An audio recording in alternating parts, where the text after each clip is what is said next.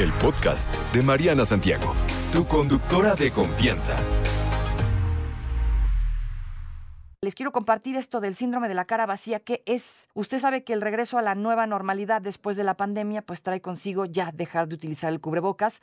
Por ahí mucha gente está hip hip hurra, pues otros están así como de, pero ¿cómo? ¿Cómo es posible si viene diciembre? Por acá incluso en espacios cerrados, ya decíamos, como aviones, eh, esta nueva medida puede generar pues sí estrés y ansiedad en ciertas personas, no en todas. Hay síntomas de lo que eh, un psicólogo por aquí reconocido eh, menciona que ahora es conocido este síndrome como el síndrome de la cara vacía. Esto de no traer cubrebocas y de tener ansiedad, a lo mejor en algunos casos, no de sentirse inseguro, raro, tal vez como que ya no te hallas sin cubrebocas, estamos ya, pues sí, muy habituados y muy acostumbrados. La mayoría, no digo que todos, pero este doctor dice que ahora aparece este síndrome de la cara vacía. Según expertos en psicología, no llevar puesto un cubrebocas puede causar en las personas un sentimiento de inseguridad por el miedo a poder contagiarse, de COVID o de alguna otra cosa, porque ya sabe que hay mil ahorita más esto de sentirse expuestos ante los demás al no traerlo, eh, al no traer la cara tapada con una mascarilla, lo cual podría llevar a sentir en algunas personas esto de rechazo o no aceptación. Por ahí hace, no sé si se acuerdan, hace ya un tiempo, cuando empezamos a usar el cubrebocas, decía que así como salió medio contraproducente a nivel psicológico, también ayudó a otros muchos, ¿no? Que tal vez son más retraídos y tienen como más problemas tal vez sociales y así.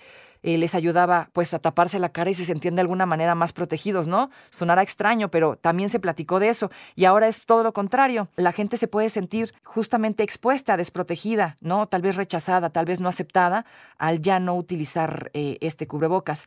Si bien este síndrome no presenta ningún tipo de sintomatología concreta ni supone diagnóstico alguno eh, complicado, es decir, vamos, no está clasificada como una enfermedad, aunque sí tiene un impacto, nada más es un impacto en las habilidades sociales, en la gestión de las emociones de algunas personas, por supuesto que no de todas.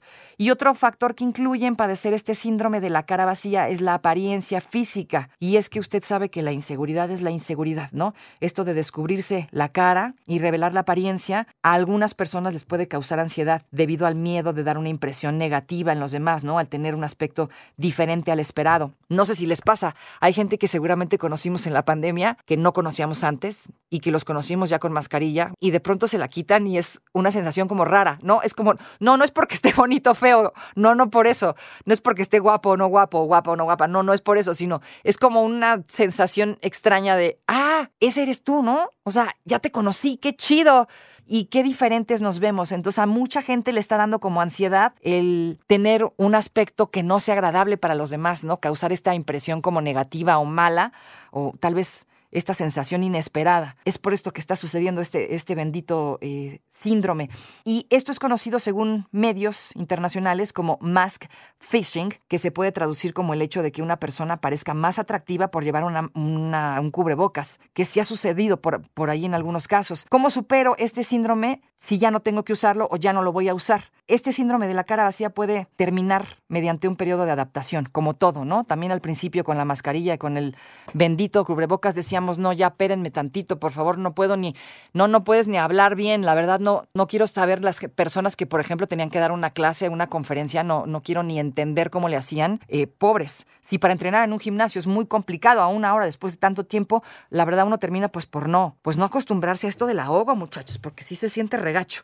Entre las acciones que podemos dejar de hacer, o más bien empezar a hacer si es que sentimos este síndrome de la cara vacía, pues dejar de usar el cubrebocas de manera progresiva, a lo mejor no de trancazo. Quitárselo primero en círculos cercanos de personas y ya luego usted se explaya, ¿no? En otros lugares. También nos recomiendan por aquí quitarnos el cubrebocas cuando no se corra riesgo de contagiarse. O sea, sí, si nos vamos a subir al transporte público, al metro, al avión, ya sabe, donde vayamos que haya mucha gente, pues sí, de preferencia hay que ponérselo. De preferencia, si no le da la gana no se lo ponga, pero si, de preferencia lo mejor es que nos lo pongamos. Además, fíjense que dice aquí que conforme se observe que los contagios disminuyan, tal como ha sucedido en las últimas semanas, según la Secretaría de Salud, la confianza en hacer una vida sin cubrebocas hará que las personas se sientan menos vulnerables definitivamente. Al empezar a ver a los demás también que ya no lo traen, no, a lo mejor si tú tienes esta inseguridad o te sentías más protegido con el cubrebocas, pues poquito a poquito al ver que los demás ya no lo traen, tú también vas a agarrar un poco de confianza. Así que hazlo de manera paulatina, como dijimos hace un momentito, unos días sí, unos días no.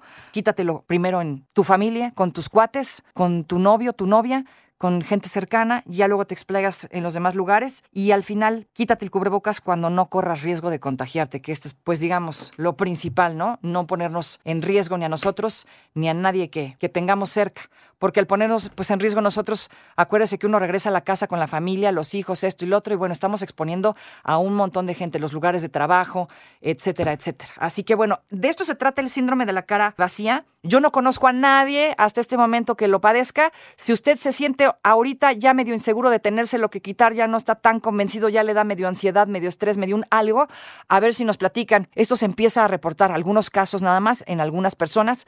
Decíamos no tiene sintomatología, no es grave, nada de esto. Solamente es algo que está empezando a suceder a raíz de que tendremos ahora que regresar a la vida sin cubrebocas, pero con precaución.